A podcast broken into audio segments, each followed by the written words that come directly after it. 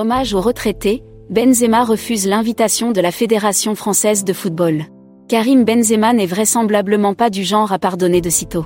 La star du Real Madrid, qui ne digère toujours pas son départ précipité et surtout habilement orchestré du dernier mondial qatari, fait encore parler de lui.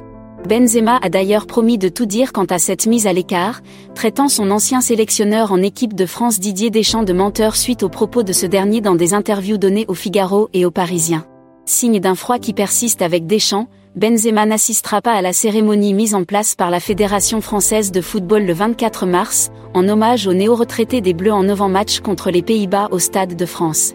En effet, Benzema, qui a annoncé sa retraite internationale il y a de cela trois mois, invité par la Fédération française de football, ne sera pas présent pour cet hommage, rapporte RMC Sport. L'absence forcée de Benzema à la Coupe du Monde de la FIFA Qatar 2022 continue ainsi à faire couler de l'encre.